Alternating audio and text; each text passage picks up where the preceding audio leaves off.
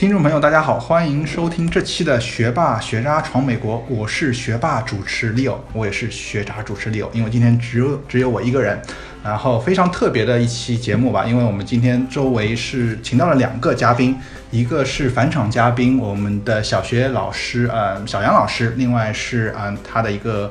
工作伙伴吧，Kevin。然后啊，主要这期的话，我们就讲一下啊一些关于教育行业的一些创业吧，因为我感觉现在这个时代，八零后、九零后，我们这代人，所以讲的都是一个自媒体创业，然后包括一些个人品牌，包括一些啊啊创。包括一些创业公司嘛，所以说今天请到了两位嘉宾，想聊一下他们自己在做的一个自媒体创业和一个在一个教育领域一个中美的一个探索吧。那首先请小杨老师和 Kevin 跟我们听众朋友打声招呼。嗨，大家好，小我是小杨老师，我又回来了，这是我第三次录学霸学渣在美国，很庆幸。嗯，然后 Kevin，大家好，我是 Kevin，然后我是小杨老师的工作伙伴，和他一起来研究怎么样在啊、教育领域来这个自媒体的创业。嗯，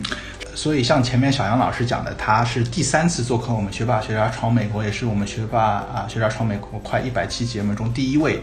啊三次上我们节目了，所以说说明它的重要性是吧？很荣幸，很荣幸。对，因为呃，小杨老师有不同身份嘛。第一次他跟我们介绍了一下他小学老师在美国的一些经验，然后第二期又跟我们分享了最近啊、前前段时间非常火的就是怎么样保护小孩子啊、在美国的啊、一些啊、保护孩子隐私的一些内容。然后这期的话，我们就讲他一个另外的身份，就是他自己在做一个啊、内容创业，一个自媒体，包括他现在也是用互联网做很多就是孩子教育的一些。啊、题材吧，所以说今天啊、内容会非常丰富。那为什么我们要做这期节目呢？因为啊、很多听众朋友你们也应该知道，在教育领域现在有一个非常火的一个牌子叫 VIP Kit，它实际上它的一个啊、最近好像融了两个。亿的一个美金吧，因为他们实际上是抓住了一个中国的一个啊、小孩子对一个高质量的一个啊、一个教育的一个需求吧，所以说他们提供了很多一对一美国外教的一个学习机会，让这些小孩子能更加快乐的学习英语和全球文化。而今天我们啊、Kevin 和小杨老师带啊、他们的这个啊。呃，项目实际上也是呃非常类似，因为他们也是提供很多中国小孩能接触第一手的美式教育的一些啊、英语方面和一些啊、思维方面吧。那首先让 Kevin 或者小杨老师能不能介绍你们这个自媒体和你们在做的这个在线教育呢？好，我们做的这个啊、自媒体的品牌呢，叫做智叫做智力圈美式学堂。然后我们呢，我们主要是想把美国纯粹的美国教育、美式教育啊、不管是他的思想啊、他的教育理念、他的资源，通过我们这个平台呢，能够传递到国内，然后让更多国内感兴趣的家长和老师能够有一个渠道来接触到这些信息。然后小杨老师作为我们这个目前这个平台，然后最最重要的骨干呢，在中间贡献了很多这个原创内容。嗯，是因为在这个自媒体创业的话，个人品牌非常重要，而且啊，小杨老师啊，他一直输出很多就是关于美式教育的一些好的文章，所以说也慢慢成为了我们洛杉矶界的一个教育界的小网红嘛。小网红，所以 说在这方面，我是觉得啊、现在做很多产品的话，真的是需要有很多内容输出。那我想下一个问题想问一下小杨老师，那你们主要的用户是谁呢？我们主要的用户应该是就是嗯，就是小学以及嗯小学前呃小。我们主要的用户应该就是小学以及学前教育的这样的有这样需求的学生和家长。嗯，那你们的这些小孩子大致是呃几岁呢？现在其实关注的比较多的是两个方面，第一个方面是一些呃学前的孩子，然后他们就是爸爸妈妈想要在学前教育中花入更多的精力，因为那个时候很多孩子他们还没有去上学，所以他们可以自己在家帮助孩子。然后这个美国这边的学前教育的那个资源也是非常丰富的。然后还有一个呢，就是到了小学阶段啊，这个时候那个父母还是比较有时间来关心一些素素质教育，因为一般来说他们到初中就可能就比较关心应试教育了，所以在这个小学阶段呢，就可以有一些英语的启蒙啊，还有就比方说一些科学啊、数学方面的一些，就是美国人是怎么做的，美国的孩子是怎么做的，然后家长也比较关心这个东西。嗯，那因为我知道最近教育行业，呃特别是互联网教育方面是特别特别火，有很多呃好的项目。然后呃，我也很好奇，现在是不是因为国内特别是二胎要开开放，有更多小孩子，你们自己是不是感觉国内这些家长或者是小孩对这些好的早早期教育的这些啊、需求是非常大的？你做了以后才会感觉这个需求很大，因为在做之前，我只是很单纯的想分享一下，就是在美国教书的一些经历，因为我觉得就是，嗯，中间有一个就是 gap，比方说在美国的老师，他们很多老师，比方说土土生土长的老师，他们不懂中文，所以他们不知道怎么把这些优秀的教育理念传送给中国的家长，然后中国的家长一方面呢，他们也很想了解，而我刚好是介于两者之中。然后我就是刚好，我又自己每天在教室里教书，所以我就想说分享一下。结果一分享就发现，哎，很多家长就每天跟我提各种各样的问题，然后我就觉得，哦，原来就是国内的家长他们对这一方面的需求，包括这些理念性的输出，他们需求是非常大的。嗯，所以我就想到了和凯文一起做这件事情。对，那我很好奇，就是说，你说需求很大，他们是对一个英语教育的一个需求，还是对一个一个教育理念，包括一个智力开发的一个一个需求呢？我觉得是两方面都有的，嗯就是嗯。这两方面我不能说哪对哪个需求更多，但是我觉得，比方说英语的需求很大，但是我现在慢慢的发现，其实有的时候可以结合英语的学习与就是这个啊、智力的开发，比方说我们在做的思维导图啊、这些东西，它其实都是一种非常就是先进的一些理念，就是所以可以通过学英语的方式，也可以通过中文的方式，只教这个概念的方式教给中国的孩子，都是可以的。所以说，这些家长对于两方面的需求都很大，就是不只是学好英语，还有关键是啊、小孩子就是怎么样的一个思维的一个开发吧。因为我个人感觉，是不是就是小孩子越小，包括到一定年龄，他的思维实际上是更容易去接受一些新的概念，更容易开发。因为有可能到一段时间，就是后面有可能慢慢的接受能力就会下降的。嗯，思维我不觉得，但是语言是真的，就是说思维。我觉得他这一辈子都可以学习，可能他的思维一直是啊、呃吸收不同的就是教育方式啊、教育理念，他们是可以改。但是语言的学习真的就是六岁、七岁这个时间是很关键期，就是在一定的年龄阶段之前，他学习那盆那门语言的话，它可以作为母语的输入来、来学习这个语言。可是过了一定的阶段，比方说到十二岁、十三岁，你自己可能也可以感觉到，年龄越大，学英语其实是越吃力的。嗯，是非常同意。现现在讲的话，所以说，啊，像小杨老师，你之前说的是，因为你有一个自媒体，实际上你当时也没有想做一个付费的啊、呃就是一个教育的一个、一个产品，但是是因为你自己做自媒体，又是因为自己是老小、呃老师的这个概念，想每天输出一些自己一些正能量的东西，然后和一些家长分享，但是最后发现是有这样一个需求，是好自然而然做做到现在有一个就是说一个啊、网课的一个互联网网课的一个、是是这样吗？对，然后还有加上就是我手上有一些资源，就是我认识一些美国的老师，嗯。然后呢，我也知道中国的孩子想要学什么，怎么样来学，因为毕竟就是说你美国的教课方式不能原文照搬的、嗯搬到中国来，嗯。还有包括就是学英语，他们毕竟是第二语言嘛，嗯，对，所以说我觉得小杨老师你这个也是自然而然啊，不是是去很。呃，就是很刻意的去做这件事，因为这是你的一个，我很羡慕你做你自己喜欢的事，又是在行的事。对那呃，我所以说你们现在可让可以让他们介绍一下，你们现在除了这个自媒体，现在做的这个网课是怎么样一个形式呢？我们现在差不多，我们这个品牌就有两部分组成，一部分呢就是我们的免费的资讯的这个阶段，嗯。这个这个部分，嗯。基本上呢就是我们网罗美国这边啊、呃刚才我说的像思想啊、方法呀，嗯。然后呃如何处理孩子的行为习惯呀，嗯。啊、这些。然后像这个呢，就是作为我们啊、呃公众号还有自媒体的基础，然后用这部分的啊、高质量内容去吸引啊、国内的呃感兴趣的家长和老师来关注我们，嗯从而培养一批忠实的用户。嗯然后第二部呃第二部分呢，就是我们从我们以往的用户中，然后发掘到这个需求，就是有很多的家长和老师希望他们也能在中国，然后能够啊、通过在线的方式来啊、来接受美国这方面的呃传统的美国这方面纯粹的教育。那么我们就用我们这边的资源，然后把我们啊、这边的教育的方式，然后啊、优化一下，然后搬到网上，然后啊、能够能能够这样啊、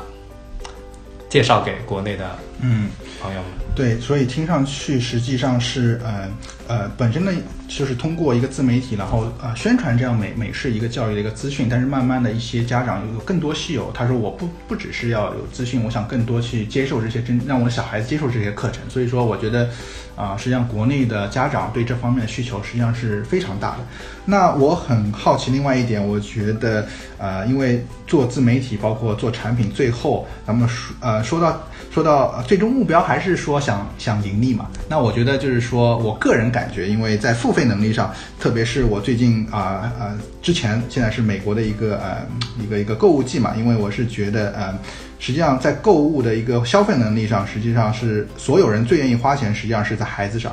然后第二是在啊啊女人，然后第三是宠物，最后才是男人。所以说你们现在，我是感觉在孩子上是不是感觉就是中国家长是特别愿意在孩子上上花钱？所以说这方面是有一个很大的需求，因为我觉得。啊、在美国实际上很多啊、我们周围的一些啊、美呃就是啊、亚裔的家长特别愿意在孩子教育上花费，是不是你们是也觉得这个是一个需求？实际上他们特别愿意去花钱去接受这样好的一个教育呢？只要你们产品好。对，是的确是这样的。而且我们其实，在做之前，并没有多想这些，毕竟我们嗯是本来就对啊、教育这块是有有兴趣有专呃，就是我们在教育这块是有自己的专长的。嗯然后，当然实际做了一段时间，是先是出于兴趣做了一段时间以后，发现，呃，对孩子这块的购买力，特别是对于国内大陆来说，的确是最强的。嗯应该这点应该没有问题。然后我觉得很幸幸很幸运的，刚好在这个我们所了解的行业中，对，所以说我也很羡慕两位是在做自己喜欢的事，而且是自己啊、自己自自己在行的事吧。我觉得这这点非常关键，因为嗯、呃那之后我们就想了解一下你们具体这个产品就是美式教育，因为呃，我之之前几期节目，像小杨老师也分享了很多美式教育的有什么不一样。那这期那这里我就想具体想了解一下，就是中美之间，你觉得这种学前教育或者小学教育，它本质上有什么样一个不同？因为我从我一个个人感觉，中国是好像是应试教育，因为我现在有一些啊。呃，亲戚的小孩在中国，他们在啊小学时代就是已经开始要拼成绩，然后要做很多就是作业，然后然后家长一起学。但是我就想了解你了解的，就是中美之间小学它和学前教育它的本质在本质的区别在哪里？为什么现在有这么多中国家长愿意去接受一个美式的一个学堂的教育？我觉得，嗯，不能说我看到的就是本质，但是我个人感觉就是，嗯，教育缺少了乐趣。嗯，就是我觉得就是，嗯，比方说，嗯。没有因材施教，我觉得这这一点应该说是本质上的因材施教。打个呃，举个例子吧，呃，中国基本上每个学校，嗯，他们所有的科目都是有统一的教科书的，就是老师就按照教科书上教。但是美国它没有教科书，我们学校是没有教科书的，它只有一个叫什么叫做 curriculum，那也就是说啊、大纲。或者说我们有一个大纲，那怎么教呢？就完全是老师的事情了。就比方说，呃，我有一段时间，我这段时间我在教，我想想，我这段时间我在教南瓜。那、我想教南瓜，我我想很多很多方面教南瓜。首先，我的英文阅读，我的阅读我要教南瓜，然后我的数学我也可以涉及到南瓜，然后我的科学我可以教 life cycle 生命周期，南瓜的生命周期，我可以把所有的这些东西结合到一起，变成一个主题。我觉得这些东西都是一种创造力，而且我可以根据我自己的学生，根据他们不同的水平，我设计不同的南瓜的课程。而在中国呢，所有的孩子就全部都学一样东西，他们的对他们的要求都是一样的。而在美国，他他给你的要求就是不同的孩子应该接受不同的教育的方式。比方说，我们分小组，我把我班上的小朋友分成。嗯猴子组。呃，还有长颈鹿组，还有比方说啊、熊猫组，但是他们其实不知道其实是 A、B、C 组。嗯，然后呢，我每一组到我这里，我都是用不同的方法。比方说猴子组的小朋友，他们最聪明，最聪明的小朋友，那他们可能就乘法我就要算到很高，我开始给他们做应用题。那我可能熊猫组的小朋友其实是啊、最需要帮助的，那他们可能还在学乘法的，就是基本的运算。然后这样呢，我可以做不同的教学，而中国的孩子是。所有人都必须要学会这个东西，我老师是一样的方法。然后呢，所以我就觉得在美国教书很很有乐趣。还有就是，我发现美国的老师真的是花很多很多很多时间在设计课程上面。然后每天我都有各种，就包括你看我的公众微信号，我每天都从各种老师的博客啊，还有就是聊天中吸取很多。新的概念，然后我每一次发到我的公众号，就有很多家长说：“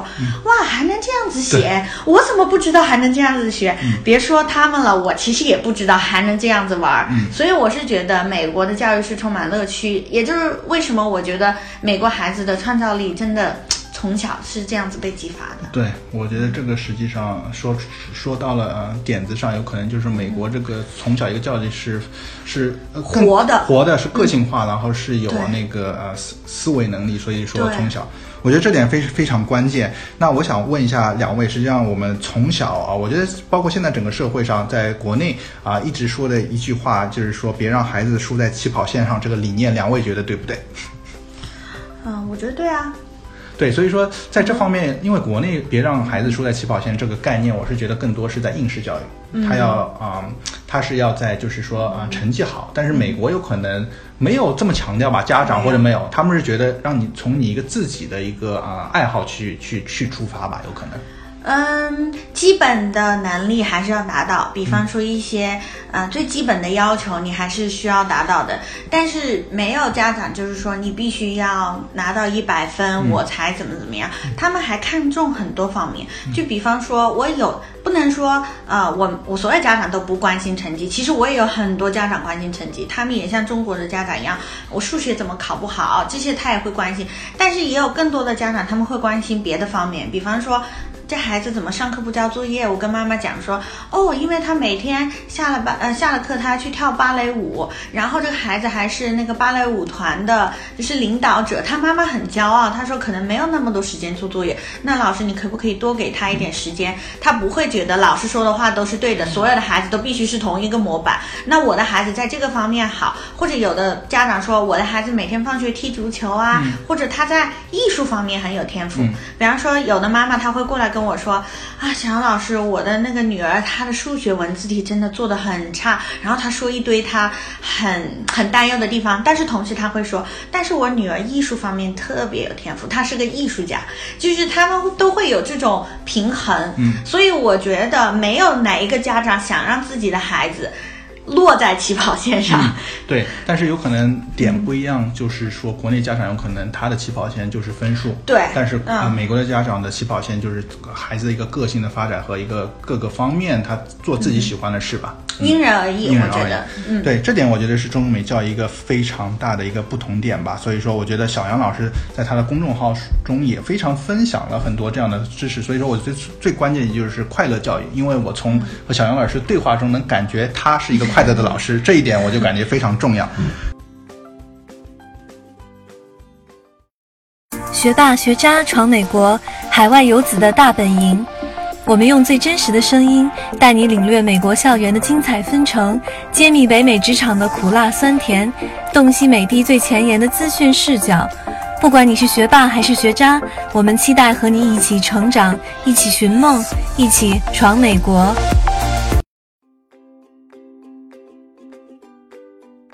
那之后问一下我们的呃技术达人 Kevin，因为我觉得像小杨老师他应该是花很多事情是在那个啊、内容内容，上但是像我们也需要像这样 Kevin 的这样技术技术人员在旁边的支撑吧。那我想问一下，就是说 Kevin，你在这个你们的自媒体发展中有没有一些嗯，就是就是传播性特别强的文章和内容，你怎么样？就是说，觉得有一些好的好的这个嗯呃传播性特别强的文章和内容，怎么样让他们得到更多的一个传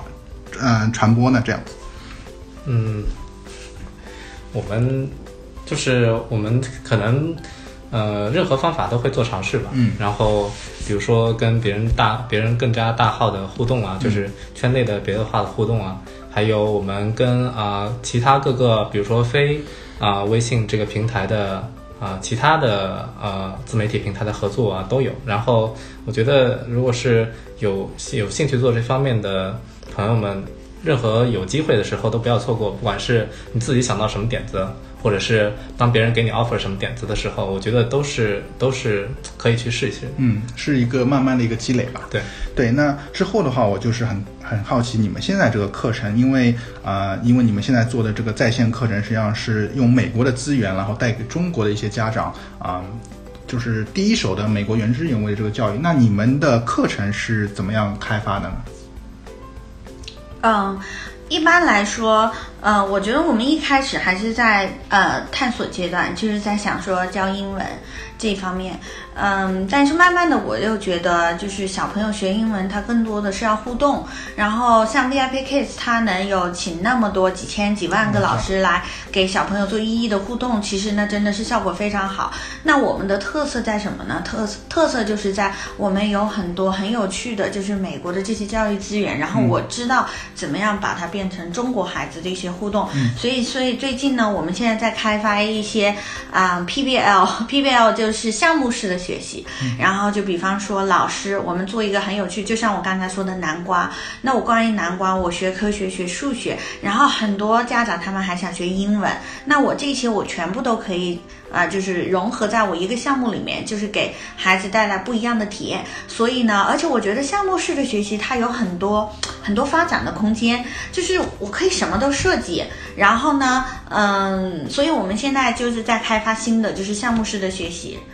然后看看市场的反应会怎么样吧。嗯，当然，我们同时我们现在在做的那些英文的啊、英文的小课啊或者大课，我们还是在做。嗯，那我很好奇，国内的这些小朋友，他英文英文基础如果没有这么好的话，如果上你们这些，呃，有一些思维的又有英语的，是不是很难跟得上呢？这是一个很好的问题，就是它其实，比方说，如果我们做呃关于就是学前的孩子的教育的话，学前的孩子其实他们是没有办法全英文听懂的，嗯，所以现在呢，我找的老师都尽量是 A B C 的老师，这样呢，他们可以一部分用中文来上，然后关键词用英文来说，然后也是非常标准，这样子呢就满足了双方的需求。然后我觉得这些 A B C 老师也是。啊、别的教育机构很难找到的，因为他们可以找到外教，就比方说他们可以找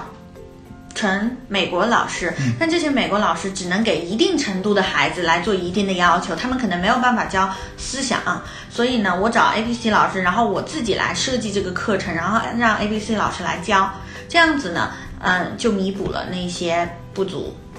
嗯，所所所以说，很多孩子还是说能跟得上，能听懂的。嗯，因为，嗯，对，所以说，嗯、接下来我就是因为我们私下里聊，然后我也觉得你们现在这个产品是第一有很多很大的需求量，第二它的啊受欢迎度和复购率啊什么都是非常好的，因为啊、好像私下里也听到，就是很多家长买了课程还帮还 还帮你们宣传，所以说这这样的一个啊啊、产品，实际上是我是觉得非常，就是说呃。非常有传播率，然后也是非常好的，因为家长是能感受到你们做这个啊、这个产品的一个热情，包括一个一个质量，所以说他们有时候是不是买了还会帮你们去宣传？我觉得这个是应该是一个所有商家能达到的最优的一个一个效果吧。对，我觉得这样的比例在我们的啊、呃听在我们的用户中还是比例蛮高的。然后特别是我们发现我们的呃用户特别愿意跟我们产生这种交流互动，无论是啊、私下的加了这种啊、工作或者个人号，还是在啊、微信或者别的平台后端，我发现家长特别愿意跟我们交流，就是当他们特别相信你们对于你们呃的这个思想认可的时候，还做的事情认可的时候，他们就在从任何层面和角度，他都愿意来帮你，从他的这个能够做的事情上，能能来想来帮你。嗯，那你因为你们这个课程是包括你们设置课程，然后给啊、小孩上课，那家长应该是起到一个监督和监管的作用。那呃，这三方的一个关系是怎么样能达到一个最最优的一个配置？像我们很多的课，然后啊、呃因为买家是家长，然后实际使用用户是孩子，嗯，然后啊、另外一方面就是我们的我们嗯公众我们的媒体来监督，还有我们的老师来上课。然后我们发现很多时候都是孩子在上课的时候，家长会在旁边来看着，他们自己首先自己对我们的东西很感兴趣，孩子在学的时候，他们自己也想学，这样他们以后也可以啊，不管是把他们的第一手的这个感官的感受分享给朋友，或者是以后二次的来帮助自己的孩子的时候都有用，嗯，所以我觉得这种状态是一个非常好的状态。嗯，就是如果当他们接啊、我们被接受全方位监督的时候，依然可以有这种好的效果的时候，我觉得我们的产品是没有什么大问题的。嗯，对，因为从产品角度来觉觉得的话，我觉得现在像 Kevin 和那个小杨老师，你们做的这个是一个非常呃，就是从模式上非常成熟。因为从第一个角度，你们是作为一个啊、商家的话，你们是做自己喜欢的事，然后在行的事。然后我因为我和前面说了，小杨老师和凯文沟通中，感觉他们是对这个教育是有热情的，而且是在做自己合适的事，而且他们的用户对他们也是非常一个就是呃有一个互动，也是非常去认可他们的产品。我觉得这个一个互动应该是商家和一个用户之间一个最好的一个一个一个啊、一一一一个那个啊呃沟通嘛。所以说，我觉得啊做啊你们现在做的是个事，非常有意义。那之后回到我们这个主题，我是觉得啊、任何做创业，包括我们现在年轻人做创业啊、最重要的就是讲一个啊、就是说嗯、模型嘛。那这个模型之后，我是觉得啊、像你们做这个自媒体，包括你们现在做的这个课程，实际上最重要的所有的一个创业都是要讲一个软件和硬件。那软件有可能就是你们这个老师资源，硬件就是你们的一个课程。那你们是觉得在这个创业过程中是找老师更困难，还是制造好的课程更更困难呢？我觉得硬件可能是平台吧，嗯，就是上课的平台，呃，软件软件是找老师和课程，嗯。这样子想，嗯，就是硬件就是凯文这边在开发，硬件应该说是，啊、一些啊、硬件应该是平台，然后啊、系统方面这种事情，嗯，啊、软件应该是人，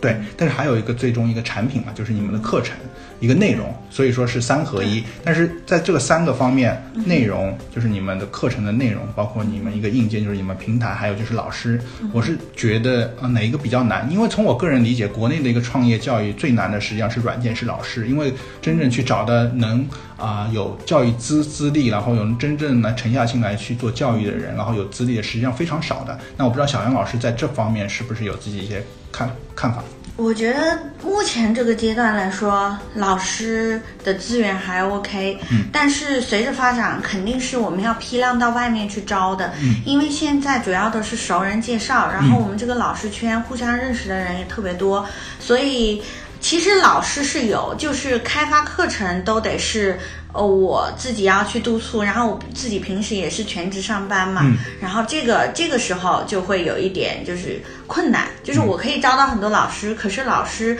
是可以教课的人，不一定是他们可以设计这个课程的人。嗯，然后设计这个课程到底对不对我们中国孩子的胃口，这些东西都需要那么一个人去把关。所以这个时候也是我，因为我平时也要上班，然后我觉得这是我们现在遇到的一个困难之一。嗯然后硬件方面呢，就是凯文这边跟中国那边在做呃沟通。嗯对，凯文是不是时间上会有一些呃呃，就是说困难呢？因为好像中美之间，包括你上课肯定是要啊、呃适合中国的这个上课时间，那是不是这边或者是凌晨或者傍晚要做很多这样的牺牲呢？那基本上是不睡觉的时候就在工作，对吧？美国这边白天就处理美国的事情，嗯，中国要跟啊白晚上美美国晚上要跟中国对接的时候，就跟中国来完成对接的工作。比如说中国，我们我们的啊、平台除了微信是一个嗯、很大的一个导流口以外，我们也有自己的 APP 啊，然后像这些的开发和维护，还有我们的后端的客服啊，在中国都是有专门的人来做这些事情。嗯，那呃，Kevin 就是说，因为很多像做这样的一些自媒体，包括做一些产品的话，我觉得客户服务是非常重要的。那你们客户服务是不是也就是你现在做这些脏活累活，是不是当中有很多有趣和困难的一些啊有趣的事事呢？一开始的时候，基本上都是啊、所有事情都一个人挑吧。然后现在慢慢逐渐随着啊、感觉这个事情慢慢能走起来以后，然后在中国我们招聘更多职位以后，慢慢我这方面啊、就所谓脏活累活就可以减轻一点了啊、对，是这样。然后我觉得你刚才是问有什么困难的嗯事，情？对，就是客客服，因为我在淘宝上买东西，看到很多商家，然后很多商家就是非常困难嘛，因为各种各样的用户你都碰得到，然后很多留言的话，因为你是商家，然后你要保持你这个信誉，是不是当中有很多呃一些留言或者一些事情你要处理呢？那客服，你不管做任何行业的客服，你你就想你在做客户的时候怎么刁难客服的，那你就可以想象你会遇到什么问题。然后的确是这样，因为我呃从小就是我在早年的经验，还有各种做别的啊、客服的经验，都会遇到各种刁难刁难的客户，嗯。不管是嗯，因为他在他而言，你你要把自己放在一个客户的角度，他他觉得呃不是他的问题的话，不管是最终什么问题，都是你的问题。嗯所以啊、心态一定要摆正，嗯然后呃，怎么样都是客户是对的嘛。对嗯，是这样。啊，真不容易啊！感觉做做这个自媒体和做这个客服，感觉嗯还是真的不容易。你可以关掉屏幕以后再说点什么，然后但你对他都得是好。嗯，因为我们前面听了这么多，呃，小杨老师在那边开心的去聊一些呃课程啊和他做的事，但是我感觉我看到 Kevin 的这背后有很多 Kevin 的艰辛，是吧？对，对，一般来说，那个大家还是对老师都挺好的，所以我没感觉有什么那个不好的。可能那些呃，就是技术上的或者是对那些售后服务的问题都 到凯文这来了。不好的小杨老师不会知道。对像比如说我们呃，像微信其实像是一个比较封闭的一个啊、忠实用户的平台，只有他觉得认可你，他才会加你嘛，他才会关注你。嗯然后呢，就像这些人一般跟你说话的时候，都会非常尊重态度，因为他们喜欢你的东西啊、不管是免费的还是收费的。然后当我们当把我们的这个平台和外面很多公开的啊、这种平台对接的时候，比如说，那除了微信的公众号平台，还有很多别的中国的自媒体平台。然后你只要做任何的呃原创内容的东西，当你开始有一个比较正常的发展了以后，像这些大的平台都会来找你，想要寻求和你的啊、合作。啊、这里面你可能不用做什么事情，你只要说我同意把我的东西放到你上面去就可以了。然后像这些公开水域的这种呃平台的用户，他们就不算是你的忠实用户了，他们就是任何呃就是中国网民，然后这些中国网民和你的忠实用户就是完全极端的两种态度，啊，我们懂的。所以在这里面就遇到了非常非常多恶心的事情。我看到就是说有一个说法，就是说，嗯，你做微信公众号，你其实只要一千个忠实的用户就可以了。就是质量大于数量嘛。嗯，一千个忠实，可能你有十万粉丝，嗯但有一千个是每天会来刷你的，嗯这是忠实的用户就可以了。嗯，所以就是想说，一定要心态好，心态好非常重要。啊，我也看出了凯文背后应该有很多艰辛吧。对，啊，但是回到我们今天的主题，我觉得我们今天是讲一个自媒体的创业和啊中美教育。我觉得像我们这样的年轻人，实际上现在的机会非常多。像小杨和老师和凯文现在做的这个自媒体，我觉得也是慢慢欣欣向荣，慢慢啊积累了很多。那我就是想帮我们很多学霸学渣的听众朋友们，很多因为年轻人来说，就是出就是自媒体创业，包括我们现在讲的一个个人品牌这方面，你们觉得如果他们要在他们的这个自媒体和啊、当中创业，你对他们有一些什么建议呢？因为我觉得很多人现在的心都蠢蠢欲动，觉得我要创业嘛，是吧？我觉得一定要做喜欢的事情，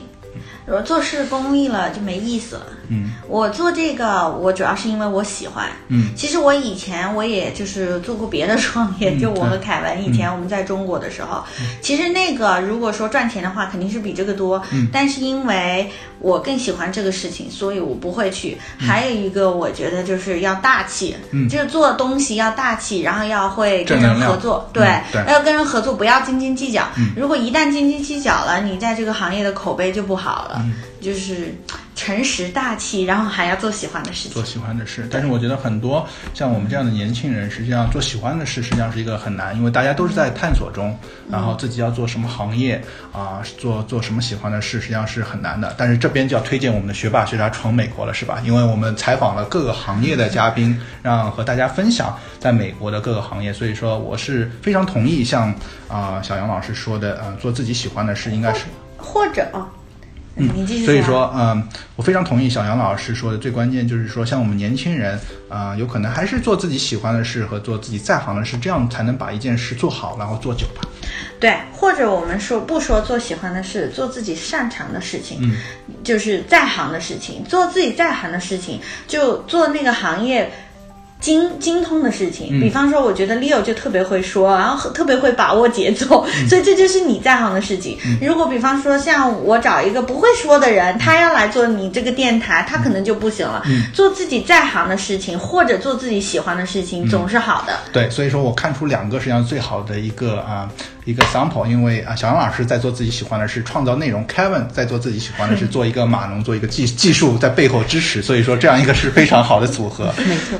对，是团队精神。团队精神，团队精神。那之后的话，最后啊、最后一个问题，最那我们讲了这么多，最后我也想问一下，因为我们学霸学渣是一个啊、非常高大上的节目，所以说我们想问一下最后一个问题，就是说两位对你们现在做的这个自媒体创业和中美之间这个教育的一个探索，对于你们现在做这个互联网创业有没有一个啊、愿景呢？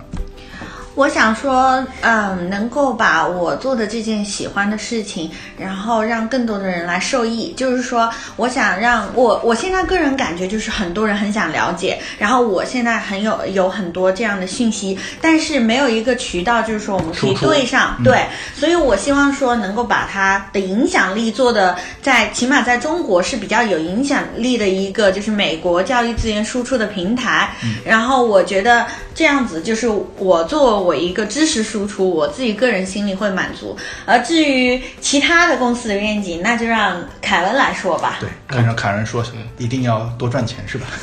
我我觉得小杨老师说的，